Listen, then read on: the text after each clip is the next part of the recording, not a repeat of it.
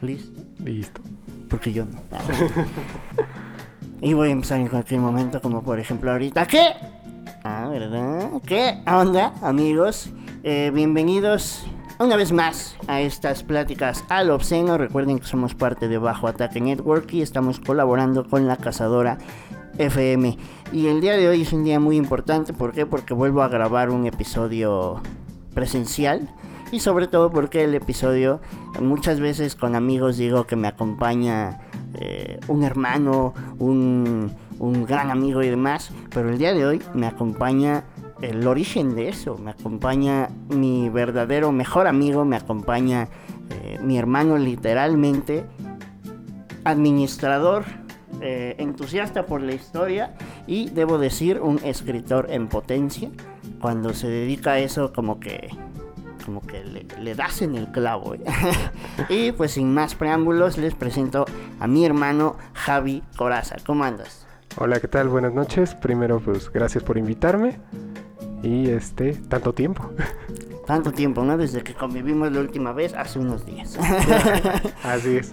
Pero bueno, yo el día de hoy, yo, yo te, traje eh, a, este podcast porque hace, bueno, tú y yo acostumbramos a tener, eh, pues es que no se pueden llamar debates porque en realidad son simples pláticas entre hermanos.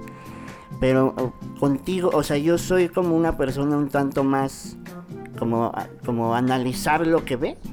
Y tú eres una persona que aparte que tiene la capacidad de analizar lo que ve, conoces mucho sobre historia, conoces muchos datos que a lo mejor yo, yo desconozco hasta el momento en que platico contigo. Y eso me hizo como empezar a preguntarme la importancia eh, de, de tener clara la, pues los eventos históricos que a lo mejor, por ejemplo, yo al no tener como ese, ¿cómo le podemos llamar? Esa costumbre de, de, investigar tan a fondo, como que a veces me hace falta tener más antecedente. Y por ejemplo, tú eres una persona que, que conoce mucho de eso y eso le ayuda, como decía Tyrion Lannister, el conocer tu historia te ayuda a no, no repetirla de nuevo, ¿no? Algo así decía Tyrion. Eh, entonces, eh, pero primero quiero, quiero empezar como con eso. ¿Qué tan importante crees tú que es conocer la historia para eh, analizar lo que pasa en nuestro entorno en estos días? Bueno, este, para mí primero remitirme a una frase bastante famosa que es este, aquel que no conoce su historia está condenado a repetirla. En ese sentido, bueno, yo, este, no profesionalmente, pero sí como entusiasta de la historia te puedo decir que, que el conocer tu historia te permite, ¿cómo decirlo? Este, además de no repetirla, tomar tu papel, asumir tu responsabilidad. Por ejemplo, este, hace ya algún tiempo yo platicaba con unos alumnos, porque estuve dando clase un tiempo, ahí en la Universidad Mexiquense de Seguridad y Justicia, y platicaba yo precisamente con, con mis alumnos y les decía yo, más bien les preguntaba, ¿A ustedes, a cuántos de ustedes les enseñaron realmente que los aztecas intercambiaban este, pecheras de oro por espejos y que de forma inocente se maravillaban cuando veían su reflejo? Y todos levantan la mano. Yo me acuerdo que a mí en nivel primaria así me enseñaron la historia. Me decían que los aztecas eran eh, tal cual, un pueblo este muy amoroso, amistoso, con ciertas costumbres este dedicadas a, los instrumentos musicales, a otras cosas, ¿no? Que vivían en perfecta armonía, que llegan los españoles, que eran los malvados, y bueno, conquistan este, a, los aztecas. En primer lugar, bueno, pues comentar aquí que los mexicas no eran un pueblo amistoso, era un pueblo dedicado a la guerra, dedicado a la perfección. ¿A la perfección de qué? Bueno, pues a la perfección de, como bien lo, lo, mencionamos al principio, pues del toque de instrumentos musicales, de danza, pero además dedicados a la guerra, al arte de la guerra.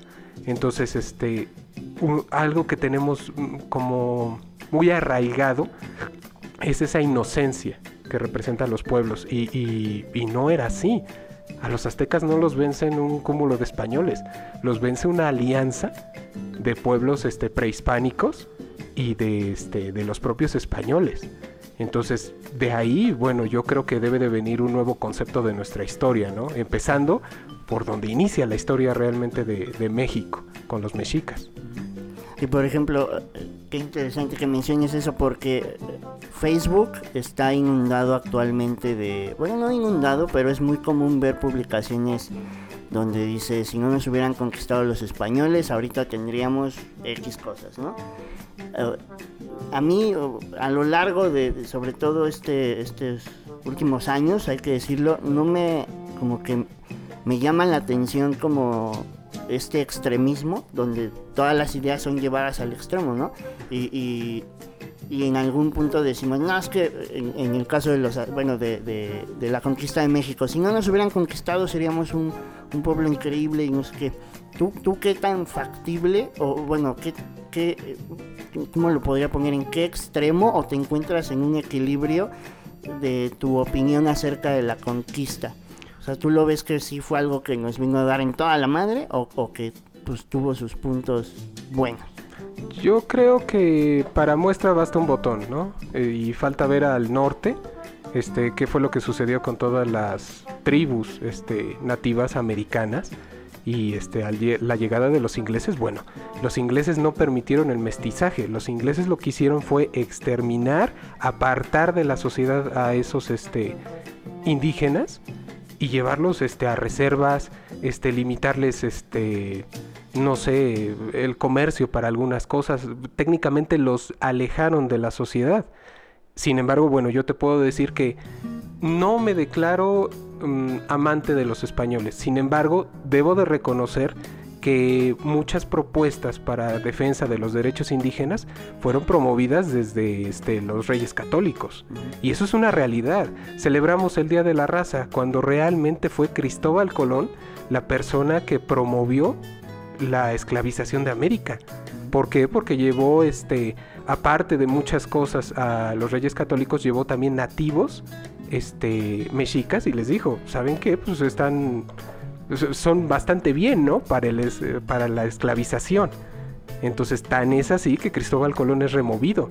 Entonces, hay un episodio incluso en Europa, este, los mismos españoles mencionan ahorita, que uno de los enemigos más este, arraigados que tienen en España son los mismos ciudadanos.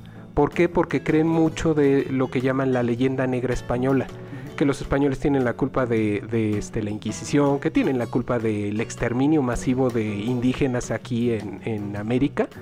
Y bueno, la realidad es que efectivamente ellos traían ciertas enfermedades, traían este, ciertas patologías, entonces sucede eso, pero los españoles sí permiten el mestizaje. Le guste a quien le guste, la realidad es que México ahora no es un país mexica. México es una mezcla entre mexicas y españoles. Y eso es una realidad, o sea, no lo puedes este, ocultar ni decir que los españoles vinieron y que nosotros con la sangre azteca, la sangre azteca ya está mezclada. Entonces, ¿cómo decírtelo? Es, es un error y por eso es importante conocer la realidad de la historia. Y por ejemplo, ahorita mencionabas la Inquisición y me acordé de hace, pues ya tendrá unos, unos meses, eh, una vez platicando, eh, tú me mencionabas algo que yo, por ejemplo, desconocía completamente y me impresionó. Que me comentabas que durante la Santa Inquisición, en, como en el, ¿cómo lo puedo llamar sin, sin ser culero? Como en el, en lo técnico, vaya, en los castigos, por así decirlo, tú me comentabas que había médicos como, como pues, checando como pues, que no se les muriera, no sé. O sea, y ese, ese dato me, me parece como, como importante. No, no, o sea, no que como que no lo, justificas. Ajá, no lo justifica, pero al fin y al cabo siempre eh, he pensado que hay como un espectro de, de factores que, que, que, se involucran en una sola situación, ¿no?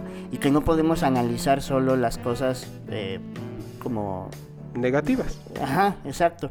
Y que muchas veces pasamos por alto otro tipo de, cosas, ni siquiera que pasemos por alto, sencillamente no lo sabíamos. Pero por ejemplo eso de que tenían un médico, ¿cómo era? O sea, cómo funcionaba y sobre todo para qué lo tenían, sí, para que no se les muriera. Sí, efectivamente, o sea, los tribunales de la Inquisición eran este en seguimiento, bueno, se, se hacía el seguimiento con personal este de salud precisamente para que este, es que no hay otra forma de decirlo, para que los métodos eh, para lograr la confesión no fueran extremos y no pusieran en total riesgo este, al paciente al punto de que se les muriera. No así los tribunales, por ejemplo, de orden este, civil que muchos incluso este, está registrado y documentado que muchos de los que caían en un tribunal este, civil cometían blasfemia para que de ahí los mandaran a un tribunal de la Inquisición.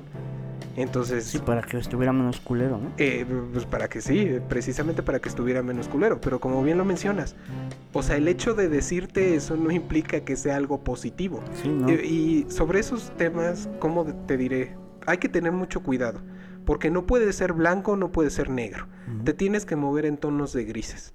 Por ejemplo, este, digo, yo quisiera pasar a varios este, temas. Sé que el tiempo no, no nos va a permitir este, profundizar en todos. bueno, pero en ese sentido, por ejemplo, también tenemos otro ejemplo, la, Alemania nazi. En la Alemania nazi, o sea, indudablemente lo que conocemos es este, el periodo del holocausto. este, conocemos también eh, lo que nos han querido contar los vencedores. Entonces, tienes tú, pues, te puedo decir, este, una imagen muy negativa de lo que fue la Alemania nazi. Pero el simple hecho de que después del Tratado de Versalles, este, Alemania haya logrado salir de una crisis, haya crecido a números impresionantes y bueno, haya logrado crecer sin inflación. Este, no puedes olvidarte, por ejemplo, de un personaje muy importante que fue este ministro de Economía durante el periodo de Hitler, que fue Hal Marshall él este, implementó algo que se llama los bonos MEFO. No es otra cosa más que un bono respaldado por el mismo Estado, pero que de alguna manera permitía, en lugar de imprimir dinero, bueno, pues que se pudieran hacer las cosas y esas letras quedaban respaldadas después por el dinero que ya se tenía. Entonces, eso es algo, un avance importante. También, por ejemplo, este, te puedo yo hablar del, del pacto, del tratado de de Múnich. Que este, en su momento tendemos también a juzgar la historia con ojos actuales. Por ejemplo, tomamos este, las palabras de Churchill, que era habéis elegido este, el deshonor antes que la guerra y ahora tendráis el deshonor y también la guerra. Entonces nosotros tendemos a decir, bueno, es que sí es cierto, es una política entreguista, haberle dado a Alemania este, parte de los sudetes y, ¿cómo te diré? O sea, para no ir a la guerra, pero eso no era la visión de ese momento. Eh, Simón de Beauvoir, por ejemplo, lo, ejemplifica muy bien, dice, cualquier cosa, incluso la más flagrante de las injusticias, es mejor a una nueva guerra. Entonces, es importante conocer en qué contexto se dieron todos, todos estos eventos, ¿no? pensamos, este, por ejemplo, no sé, este, en el socialismo, en muchas cosas. No, no me quiero extender mucho, pero este, te digo, o sea, hay, muchos temas interesantes. Lo que yo, al punto que yo quiero llegar es que conocer la historia desde los ojos del vencedor y no desde un punto neutral te lleva a la victimización. Y yo creo que no es un vicio nada más de México todos los países de América Latina tienen ahorita la idea de que el capitalismo los ha llevado a la ruina, que este realmente, ¿cómo te diré? Estados Unidos tiene la culpa de todos los males, cuando no es así, o sea, yo creo que como pueblos debemos de asumir nuestra responsabilidad y pues ver qué es lo que estamos haciendo bien y qué es lo que estamos haciendo mal, ¿no? Sí. No, y por ejemplo, ahorita tocas algo algo que a mí se me hace muy interesante que es esta, esta onda de la, del contexto de cada época, ¿no?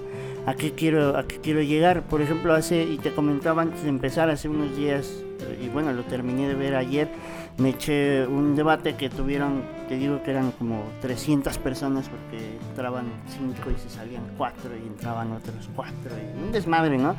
Pero al final un debate muy, pues la verdad estuvo bastante padre y te mencionaba así como una, una parte que me pareció interesante porque justo hablaban del precursor del feminismo, que era un, hombre.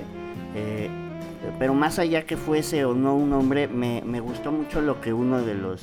Y fue una chica que creo que se llamaba Christine, eh, no recuerdo su apellido, pero me gustaba mucho algo que mencionaba, que ella decía es que es ella es feminista, pero decía, es que se me hace increíble que siendo feministas nosotros, no, nosotras no entendamos que el feminismo de hoy no debe ser, eh, no debe partir con las mismas bases del feminismo de, primera ola, como se le conoce.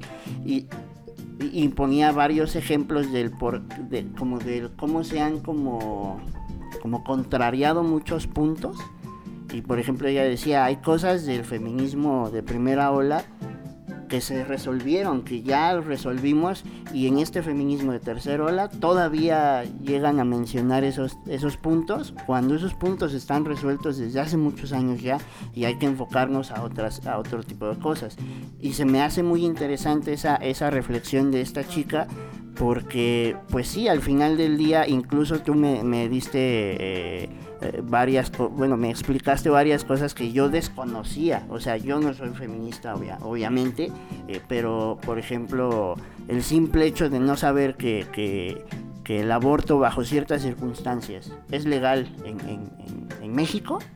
Y, que salgan y exijan algo que ya, que ya pasó, o sea, que ya es, o sea, que ya se resolvió hace tiempo, eh, o sea, tal vez yo lo extrapolé como a, como a muchas otras cosas que se siguen exigiendo y es como, pero es que ese punto ya se trató hace muchísimos años, ese punto el feminismo de primera ola lo resolvió hace muchísimos años y actuó de una manera en, donde el contexto así lo exigía. Y actualmente el contexto, todo el entorno es completamente diferente como para tomar literalmente ese feminismo de primera ola y quererlo traer aquí sin que haya un proceso de adaptación a, los tiempos actuales, al entorno actual. Entonces, por eso se me hacía como importante tratar esta, esta onda de la importancia de conocer la historia desde más puntos de vista. Como dices, usualmente, eh, por ejemplo, yo que me encanta el cine, pues muchas veces vemos películas inspiradas en historias del, de quien venció o en historias del popular, por así decirlo. Y nos hace falta más adentrarnos a, la perspectiva de, de, la otra parte. Sí, indudablemente. Bueno, en ese aspecto sabes perfectamente que de feminismo jamás he sido políticamente correcto.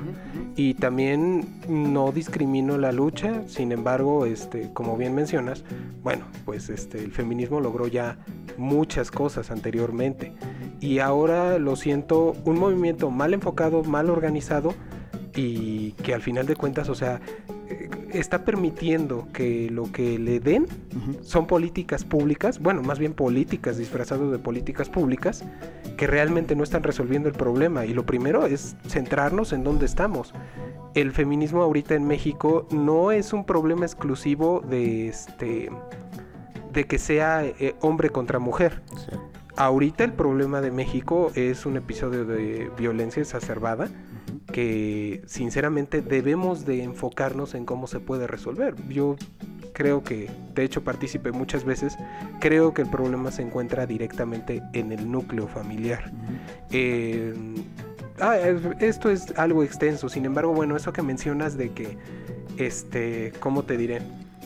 Pues sí, conocer como, o sea, por ejemplo, e, el ejemplo perfecto es esta chica que habló en el debate, porque conocía también el movimiento, que lo que ella pretendía eh, al participar en el debate era un poquito explicar las como la nueva dirección que llevaba cierto sector del feminismo es que ni siquiera sé cómo llamarlo, el feminismo informado, no sé cómo decirlo, eh, pero me gustó ese, ese, ese punto de esta chica que siento que si el feminismo hegemónico, por así decirlo, el, principal, tuviera esa visión de, de la chica, que, que, conociese su movimiento y sobre todo el, el conocer el origen, te ayuda a conocer el destino, ¿no? Y te ayuda a encaminar mucho mejor las cosas.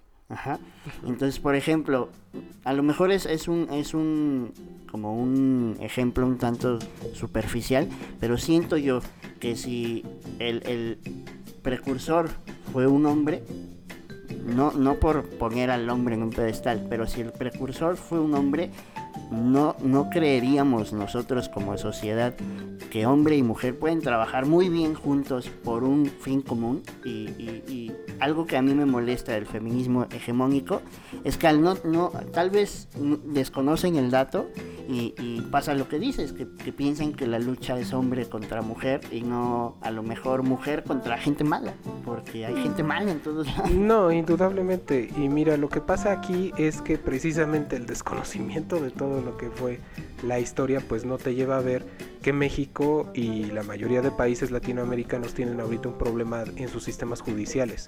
Tienen sistemas judiciales muy débiles. Nosotros nos acercamos este, ya próximamente a unas elecciones y todo el mundo está preocupado, sí, porque quién va a quedar. Este, son elecciones para renovar este, cámaras, para muchas cosas. Un maestro de historia precisamente me decía que la historia de México se basa en la lucha de cámaras. Y eso es cierto, pero mm, el problema ahorita, por ejemplo, es que incluso la derecha ya trae las, mismas propuestas que la izquierda. Ahorita ya no estamos, Gloria Álvarez lo menciona muy bien y dice, ya no estamos compitiendo este, idea contra idea, ya estamos compitiendo a ver quién es el mejor Santa Claus y quién te da este, los mejores regalos. Volvemos a lo mismo, este, perdón que regrese a lo mismo, pero es aquí donde yo quería llegar. El conocimiento de historia te permite tomar las riendas y la responsabilidad de lo que es este tu nación. Entonces, no vivamos engañados, no vivamos pensando que, la lucha de independencia se dio en un tono muy noble y que finalmente era el sueño de libertad. No, no era cierto. O sea, finalmente, en este caso los criollos, bueno, pues querían asumir un poder más grande que el que tenían y este, por eso es que se da. Y se da en un tono en que España está hundida en una guerra contra Francia y este es cuando se aprovecha se aprovecha esta situación para qué? Pues para declarar que no están en contra de España, que están en contra del usurpador, en este caso de José. Entonces, ¿cómo decírtelo? Eh, eh, entendamos eso y entendamos también la historia prehispánica que te va a permitir, yo te apuesto, sentirte más orgulloso como mexicano, más digno y te va a servir también para que no estés culpando al gobierno en turno. Todos yo creo que podemos hacer una diferencia y la diferencia simplemente está en respetar las leyes, cúmplelas, trabaja, no sé, este, recuerda que tu derecho termina donde empieza el derecho de, de los demás. Exactamente. Entonces, sí está bien luchar por tus derechos, sí está bien exigirle al gobierno, pero también exijamos de forma inteligente. Esta situación, por ejemplo, de, las feministas, bueno, pues yo he visto que salen, hacen destrozos, lo justifican todo diciendo que, que está justificado porque finalmente así están logrando un cambio, así se dan a notar que están enojadas. Yo lo que te digo es que al final de cuentas el mensaje fue muy claro este, esta, en estas últimas marchas hagan lo que quieran, pero a Palacio no me lo toquen. Entonces, realmente, si se ponen a pensar, todo eso eh, al gobierno le beneficia. No quiero yo llegar a este punto tan delicado, pero incluso el, el, crear una partida para limpieza, reconstrucción, para todo eso, ¿de dónde creen que sale el dinero? ¿De dónde creen que, que, crean en esas nuevas partidas? Ahora yo les preguntaría, si vemos la realidad, si englobamos todo, el índice de violencia en México va creciendo. Y una tontería que se me hace que muchos atacaron hace ya algún tiempo a Marza Aguirre, que le decían es que tú no entiendes que hombre es el que genera violencia y hombre mata hombre y el hombre no es eso. Sí, si nos vamos a, o sea, hay un punto, si nos vamos a la historia, o sea, si analizamos la historia, por ejemplo, de asesinos y demás, eh, ese, ese, punto de hombre mata hombre es, es una completa mentira con el simple hecho de conoce a las poquianchis. eran las poquianchis, pues eran unas asesinas, ¿no? Eran unas asesinas que, que aparte de asesinas eran, eran fraudulentas y demás, eran unas criminales eh, horribles. Y, y al, desconocer todas estas cosas de al querernos como encerrar en nuestro propio criterio de tal vez si, si yo fuese un poco no sé como más no sé como conformista en el sentido de me quedo con lo que veo en redes sociales tal vez adoptaría muchas de esas creencias porque estaría yo pensando de, no, sí, es que muchos asesinos en serie son hombres y demás. Tal vez, pero, pero, pero también hay mujeres, también hay muchas mujeres que han, que han hecho, que le han hecho cosas malas a, déjate de hombres, a otras mujeres, a niños y demás, pero eso no es tomado muy en cuenta. O sea, si, si yo desconozco la historia, si yo desconozco los antecedentes de violencia, puedo venir y decirte, no, la violencia la generan los hombres. No es cierto, la violencia es generada por un chingo de factores que, que tal vez dejamos el factor de género súper apartado porque en realidad, o por lo menos yo lo veo así, el género en, en tema de violencia no es, no es un factor que afecte como, como tanto, por así decirlo. Afecta tu entorno, afecta eh, tu genética, afecta eh, un, un, como decía el guasón, un, un, mal día puede, puede llevar a la locura a cualquier persona. Sí, o sea, eso, ese era un punto al que yo quería llegar porque si desconocemos muchos de los datos reales, muchos, muchos de los eventos reales en, cómo se ha desenvuelto la sociedad a lo largo de los años, pues llegamos a este tipo de conclusiones que lo, que, lo único que hacen es, es dañar todavía más a una sociedad que de por sí ya está muy, muy dañada, ¿no? El simple hecho de decir la violencia la generan los hombres y demás, pues qué ocasionas, por ejemplo, en un niño, una niña, que desde el momento en el que pone un pie en el mundo real y, le toca convivir a lo mejor con hombres, va a dar por hecho que el hombre es malo, va a dar por hecho que está en peligro todo el tiempo. ¿Y qué vamos a ocasionar? Pues gente nerviosa, gente asustada o, incluso gente que no está preparada para la realidad de la vida. Que a lo mejor tú ves en un hombre un enemigo y te olvidas que también hay mujeres con malas intenciones. Entonces el, conocer la historia, y no simplemente la historia, ¿cómo lo llamo? guerras y demás, sino el simple hecho de, saber más sobre, sobre cualquier tema y, como cuáles son los antecedentes de ese tema nos ayuda a, a podernos desenvolver más en una sociedad cambiante y sobre todo a, formarnos un criterio y sobre todo a ampliar y estar dispuestos a ampliar ese criterio. ¿Sabes, cuál es el problema? Que yo veo nuevas generaciones dispuestas a probar nuevos métodos, no nuevos, perdón, este, antiguos este, sistemas que fracasaron y fracasaron por una razón. Por ejemplo, yo veo a muchos promotores en estos momentos de la revolución socialista. Y bueno, para muestra basta un botón. Ya viste el caso de Cuba, ya viste el caso de Venezuela. Y realmente cuando tú llegas y les dices, oye, ¿de verdad te declaras este socialista? Pues sí, por supuesto. Ah, ok. ¿Y qué, este, cuáles son los puntos que tú defiendes del manifiesto comunista? Y se quedan callados. No saben qué contestarte. Entonces, ¿cómo te diré?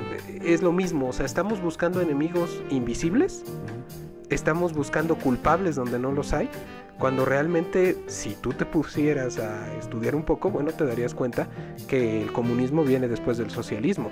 Y que no se ha llegado a comunismo, ¿por qué? Pues simple y sencillamente porque en el momento que se propone el socialismo, no existen tantos estudios que, que analicen el comportamiento humano, la psicología, este estaba en pañales. Entonces realmente no existe como tal eh, un estudio que pudiera apoyar a Engels y a Marx. Y otra cosa, este, esta idea se desarrolla para países industrializados. Estaba pensado para países este, como Inglaterra, como Alemania. Y sin embargo, este proyecto se traslada, pero se traslada a países en vías de desarrollo, como por ejemplo Cuba, como por ejemplo Venezuela. Y ahorita, bueno, pues tienen un problema con eso. Entonces, a lo mejor no quiero sonar pesimista, pero pides demasiado cuando dices que deberían de conocer. Por supuesto que deberían de conocer, pero cada vez vemos a más chavos con la camisa del Che Guevara este, gritando consignas, protestas, este, globalifóbicos. Y yo no te digo que con esto este, el capitalismo sea maravilloso y cosas así. Por supuesto que tiene sus fallas. Por supuesto que se han este, cometido grandes errores, ¿no? Uno de ellos y que no se puede resolver, pues el famoso efecto Cantillón. Pero, ¿cómo decírtelo? ¿Qué es el efecto es, no es otra cosa más que cuando le das a la maquinita de imprimir dinero, imprime dinero. Pero ¿qué haces con ese dinero? Bueno, pues ese dinero primero se lo das a empresas, se lo das a consorcios, se lo das a, a- a grandes capitales que pueden utilizar ese dinero previo a que exista una devaluación. Y después esa lluvia de dinero nuevo que ya este, imprimiste, pues le llega a las gentes como nosotros, Ajá, clase media y eso, pero ya nos llega el dinero devaluado.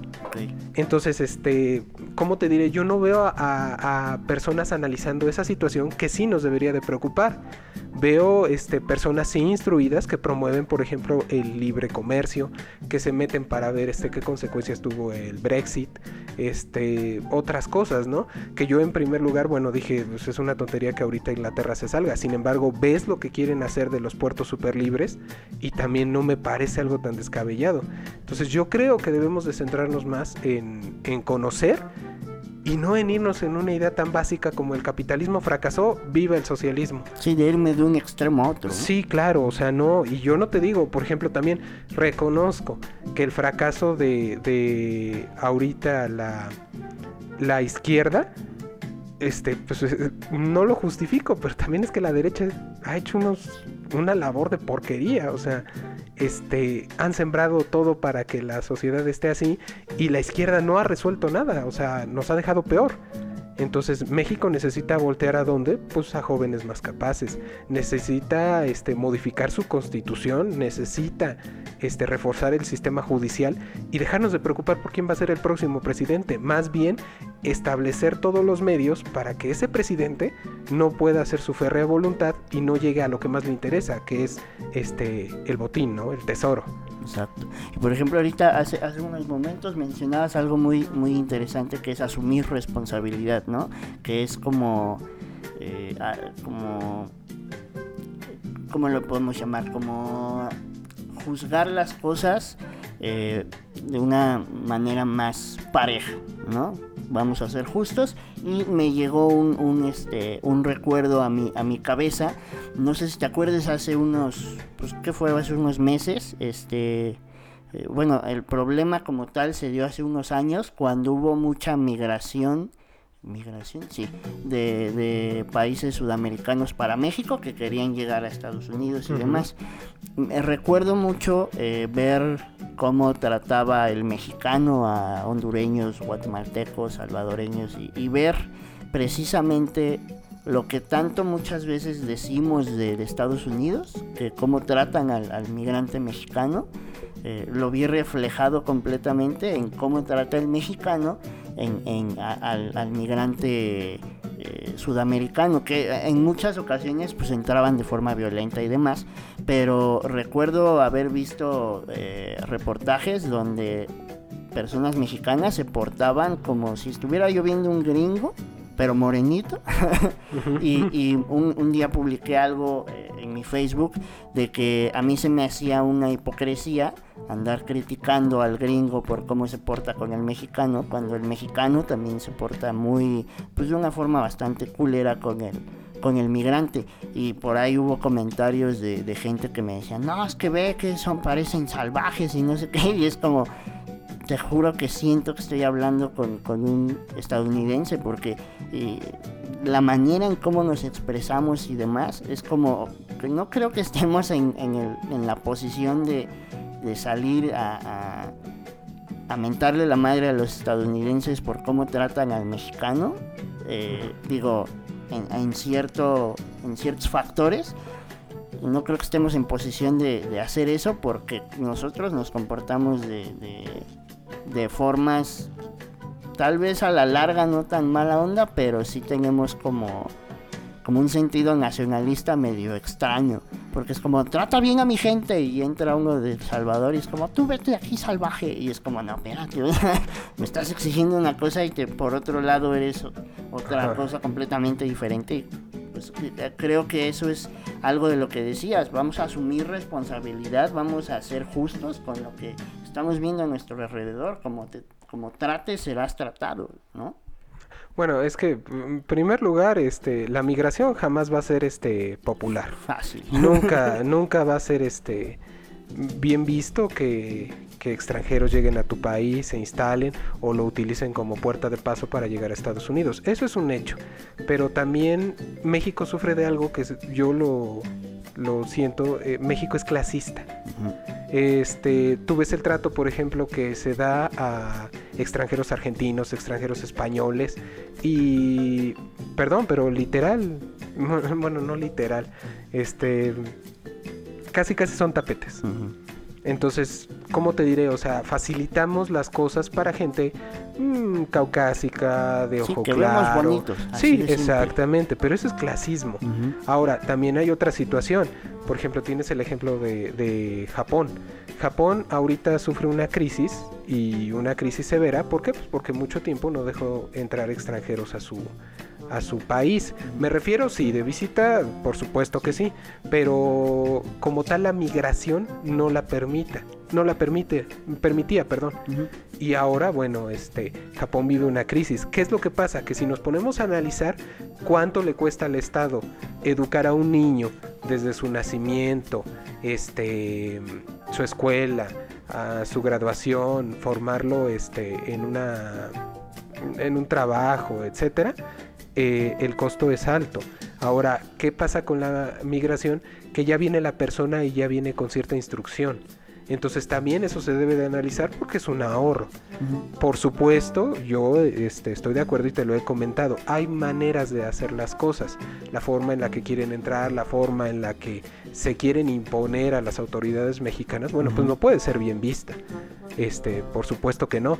Pero volvemos a lo mismo, lo que mencionábamos al principio, es verlo desde un modo, desde un lado muy simple. No es que se están pasando, entonces castíguenlos. No es que abranles la puerta y déjenlos pasar. No. Sí, debe haber un control, debe haber. Pero también debe haber la, la, la voluntad de, o sea, la voluntad de, ok, quieres pasar, vamos a hacértelo menos complicado. Si estamos viendo que el vecino de arriba se pone bien mamón, no hay que ser como ellos. Hay que tratar de simplificar las cosas, no simplificar de que ah, este se ve que no eres malo, pásale. No, o sea, sí tener un control, pero al mismo tiempo hacerlo más eh, ¿cómo lo puedo llamar? Como con un trato más humano. Porque eso, a eso es lo que me gustaría como, como ver de las personas. Que ok, estoy juzgando lo que hacen los demás, pero no juzgo lo que hago yo como, como persona. Y es que creo que muchas veces, eh, y no solo el mexicano, creo que las personas en general podemos ver una injusticia. Y como no me afecta a mí, es como, ah, pues me hago pendejo. Bueno, es que recuerda que la ley es justa hasta el momento que se te aplica a ti. Entonces ya es injusta. Entonces ya no te parece.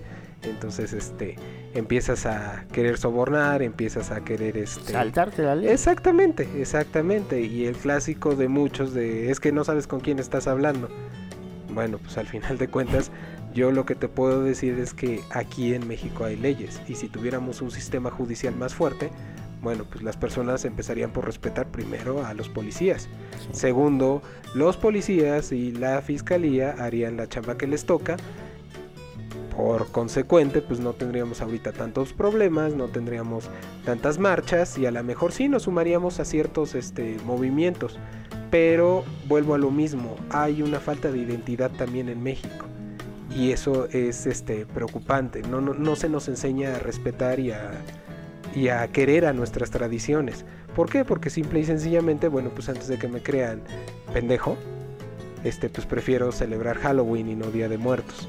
Y son ejemplitos así, ¿no? Pero realmente es lo que te digo, o sea, para mí, volviendo al tema, la importancia radica en que tomes responsabilidad de quién eres, de lo que tienes, de tu nación, y dejes de echar culpas a otros, dejes de echar culpas a Estados Unidos, dejes de echar culpas al socialismo, al capitalismo, este, dejes de echar culpas a quien nos conquistó, y este sobre todo te pongas a ver, ¿no? Porque tampoco es un milagro lo que le sucede a Estados Unidos. Estados Unidos tiene una posición privilegiada, primero que nada, bueno, pues porque vivió dos guerras mundiales lejos de su territorio. Porque después de la Primera Guerra Mundial, pues Estados Unidos perfectamente pudo ser el proveedor número uno de Europa porque después de la Segunda Guerra Mundial a través del Plan Marshall, bueno, pues le ayudó también a colocar su divisa en el mundo, porque hoy es la divisa más utilizada y no se debe a ninguna conspiración, ¿eh? O sea, finalmente Estados Unidos ha hecho bien su chamba y pues este ahorita su divisa es una de las divisas fuertes y que da más confianza contra devaluaciones y todo. Los tratos a nivel mundial se hacen en dólares. Entonces, asumamos la responsabilidad, insisto, como país, como nación, ¿qué te toca hacer a ti? Pues ponte a chambear, nada más. Y sobre todo hay algo que, que debemos de dejar a un lado, esa sagacidad que caracteriza al mexicano, ese, ese, esa creencia tan arraigada de que el que no paga impuestos es un chingón, que si te pasas un alto llegas más rápido, que si sobornas al policía, bueno, pues no tienes que hacer trámites engorrosos. Entonces, dejemos eso, ¿no? Dejemos el que chingón es el que se pasa la ley por el arco del triunfo. Sí, es, es, justo eso es, es, bueno, tú no sé si te acuerdas de una vez que, que les conté que me infraccionaron pero me iban a infraccionar por darme vuelta en un lugar donde no debía. Pero cuando llega la, la oficial, eh, y creo que eso, eso creo que viene mucho de ti, en el sentido de que como tú estás más involucrado en, en, todo, todo ese aspecto y nos cuentas tantas cosas que viven los policías y, y, demás, creo que eso me ha dado mm, como el la habilidad, por así decirlo, que de la cual carecen muchos, de respetar al, policía, porque al final del día tú, tú, te digo, nos has contado tantas cosas que suceden que nosotros no nos enteramos, que eso me ha dado como, como esa... Eh, ese valor, ¿no? Y ese día cuando se me acerca la, la oficial a infraccionarme, eh, llega, me dice por qué me va a infraccionar, me muestra el artículo, como, bueno, la infracción que cometí, y este, yo luego luego le dije, no, sí, yo la regué y este, pues ya ni modo, ¿no? Eh, me puse en un plan donde acepto mi error, yo la cagué, qué pendejo. que en algún punto la oficial me dijo, la verdad es usted una de las personas que, que con más respeto nos ha tratado y que, que ha aceptado su culpa, que este, le vamos a echar la mano y que vamos a infraccionar por esta otra cosa para que no te salga tan caro.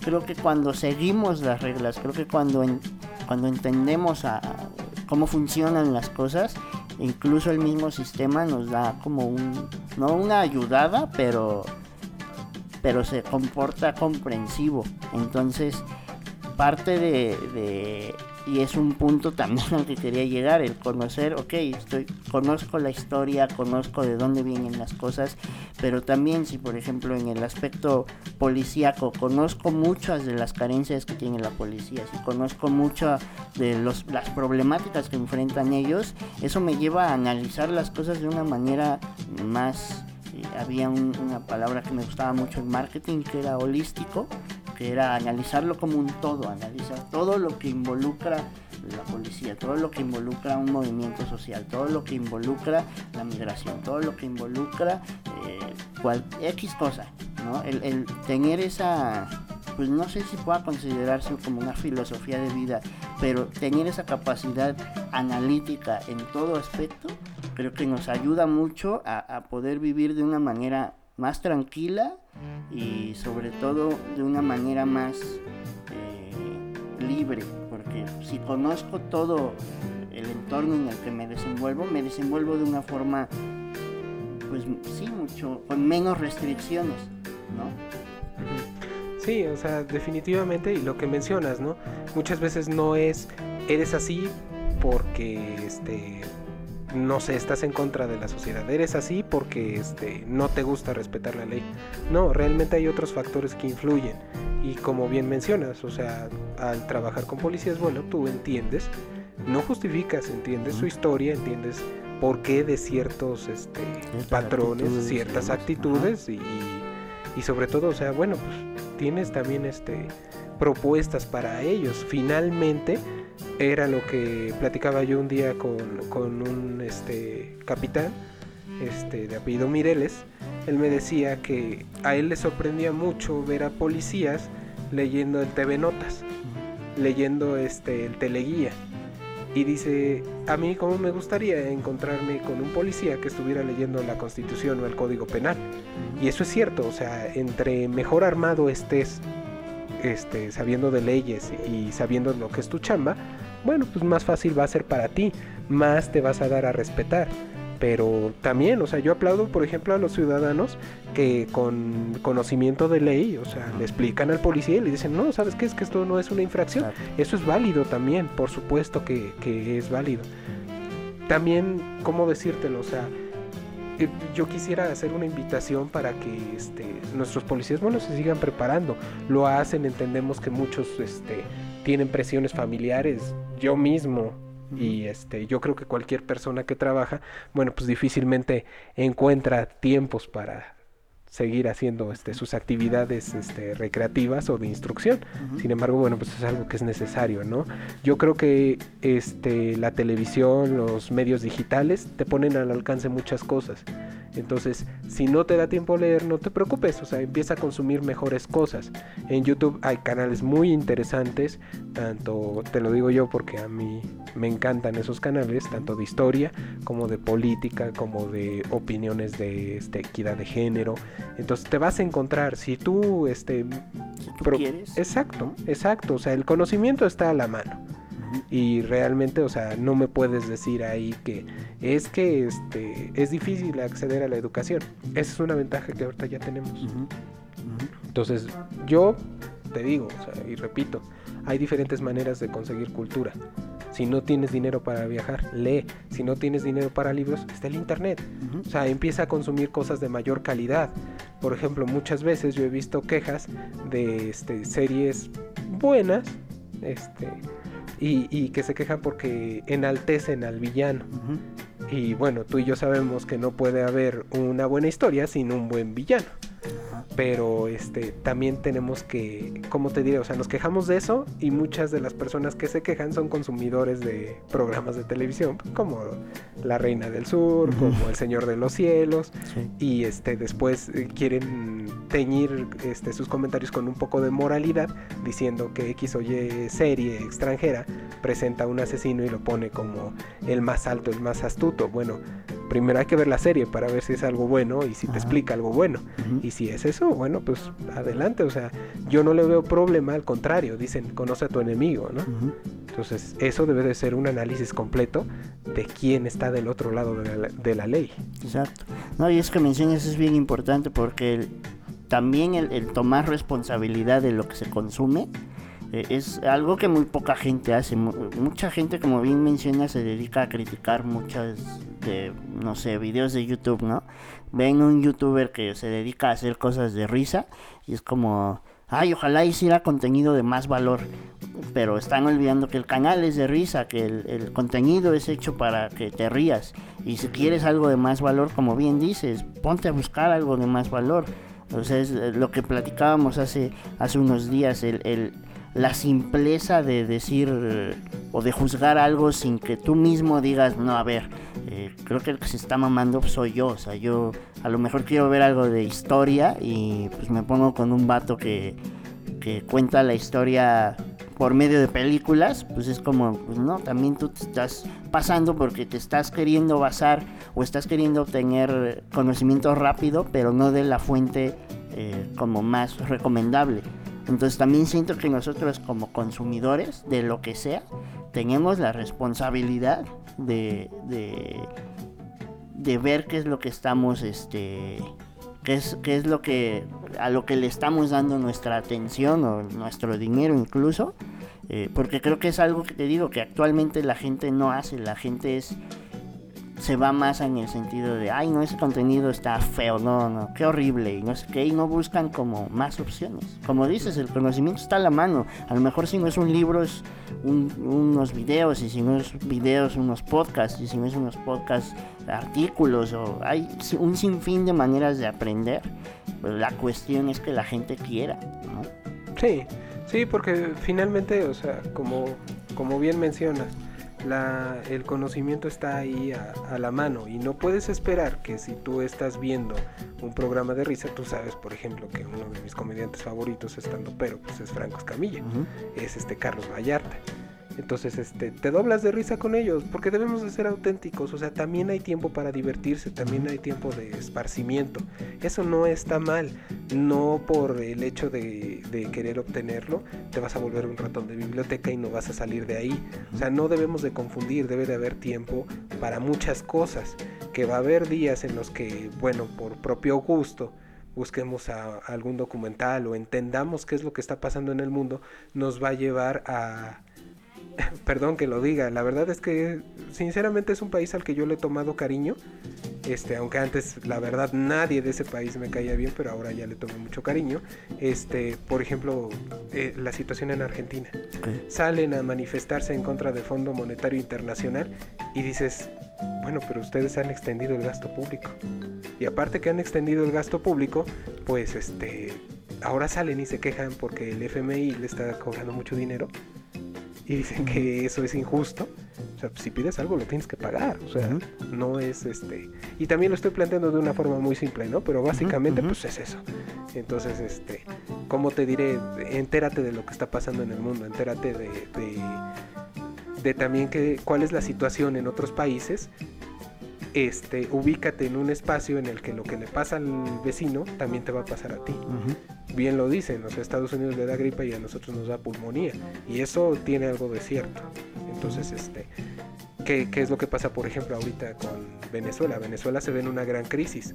Este, ¿Por qué? Porque no hay dinamización de la, de la economía. Toda su economía siempre la basaron en petróleo. México, sin embargo, te puedo decir que basa su economía en muchas otras fuentes. Entonces, ahorita, bueno, México este, en ese aspecto tiene problemas, sí, por supuesto que los tiene. Que opino yo, este, de forma personal, que el gobierno actual no es culpable. No, no es culpable de los problemas económicos, sino de hacer el hoyo más grande. Entonces, este, ¿cómo decírtelo? Vuelvo a lo mismo, asumamos responsabilidades, ¿no? ¿Qué me toca a mí hacer como mexicano? Ok. Y por último, algo que me gustaría es que tú, en lo personal, tú, Pepicio, me dijeras para ti la importancia de conocer la historia en general. Eh, ¿Cómo, la, ¿Cómo definirías esa importancia para ti? ¿En qué nos ayudaría? Digo, a lo largo de todo este, este episodio estuvimos hablando de, de lo que podría pasar si conociéramos las cosas desde su origen. Pero tú, ¿cuál crees que sea como el aspecto del ser humano que más mejoraría, sí se dice así, Este, porque me sonó más mejor y me sentí extraño. No, que más mejoraría en el ser humano si el ser humano un día se plantea ya decir, ¿sabes qué? Pues todos los aspectos de mi vida quiero analizarlos enteramente, desde antecedentes, desde factores, desde cuál crees que a lo mejor que, no sé, que mejorara su toma de decisiones, que mejorara su capacidad analítica, que, que, tú crees que fuese lo primero en que se notaría esa, como esa, te digo, no sé si llamarle filosofía de vida, pero esa, esa nueva actitud? Yo creo que lo primero dejaríamos de perder el tiempo. Dejaríamos de perder el tiempo proponiendo o suponiendo que un nuevo sistema nos va a traer mejores condiciones de vida cuando ese sistema ya se probó que no funciona, que no sirve, que las predicciones, por ejemplo, de Marx no se realizaron. Entonces, dejaríamos primero de perder el tiempo. Segundo, no es tan fácil que te vendan este manzanas por peras. Entonces, yo considero que el conocimiento de historia también te evita hacer muchos ridículos. No sé si recuerdes una experiencia personal que fuimos alguna vez a comer, si se puede decir las marcas, ¿verdad? Ah, bueno, fuimos a comer un Burger King después de salir del cine. Ah, después de ver Pearl Harbor, eh, ¿no? Mm, no recuerdo, porque fue en Plaza Las Américas. Sí, fue, creo que fuimos a ver Pearl Harbor. El chiste es que salimos, nos fuimos a Burger King y había un tipo muy ávido de datos que estaba diciéndole a una señora con la que iba toda la, este, la guerra del Pacífico, ¿no? Y se refería a los japoneses como japonacos y este, que la bomba este, nuclear, que efectivamente, o sea, sí fue una bomba nuclear, pero que había caído entre Hiroshima y Nagasaki. Entonces, cuando tú te encuentras con alguien que conoce de historia, que sabe precisamente de esos episodios, aún siendo lo básico, pues no puedes evitar sentir pena por él. Entonces evita pasar este vergüenza. Siempre va a ser atractivo a alguien que llegue y te sepa hablar de muchas cosas. Por ejemplo, este, yo creo que a lo largo he dejado clara mi posición.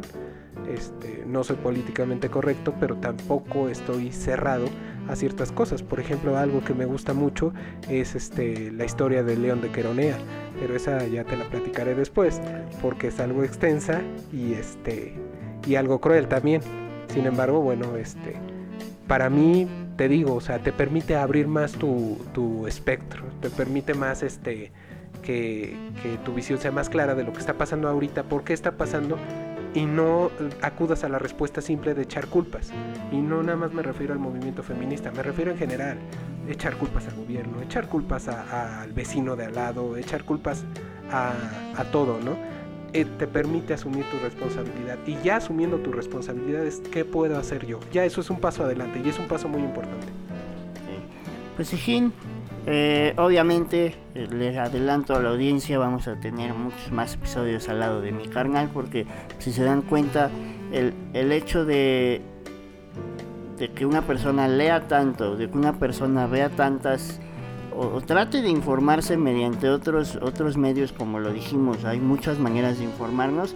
Eso eso da pie a que muchas veces podemos aportar a una plática eh, en como muchos temas. Entonces muchos temas quedan por compartir y por platicar con mi hermano porque siempre me, me gusta saber su opinión. Eh, pero sobre todo eh, les pido que estén súper atentos a las redes sociales de, Pláticas al Obsceno y de Bajo Ataque, porque con mi hermano ya había platicado por ahí unas ideas que traigo que, quiero que me eche la mano. Y este, lo único que les prometo es que esta no es la última vez que oyen hablar a algo de, de mi carnal Javi Coraza. Solo me queda darte las gracias por haber aceptado estar en estas Pláticas al Obsceno. Espero que te la hayas pasado chido. Muy bien, muy, muy padre. Y al contrario, gracias a ti y a tu audiencia. Gracias por la invitación. ¿eh? Ya estás. Pues hermanos, hemos llegado al final de estas pláticas al obsceno. Recuerden que somos parte de Bajo Ataque Network y, de, y que estamos colaborando con la cazadora FM. Eh, nos estamos escuchando dentro de 8 días con un nuevo invitado, con nuevos temas. Y pues nada, nos estamos viendo. no es cierto, viendo, pues no nos podemos ver, ¿verdad? Nos estamos escuchando. Bye, bye, bye, bye, bye, bye.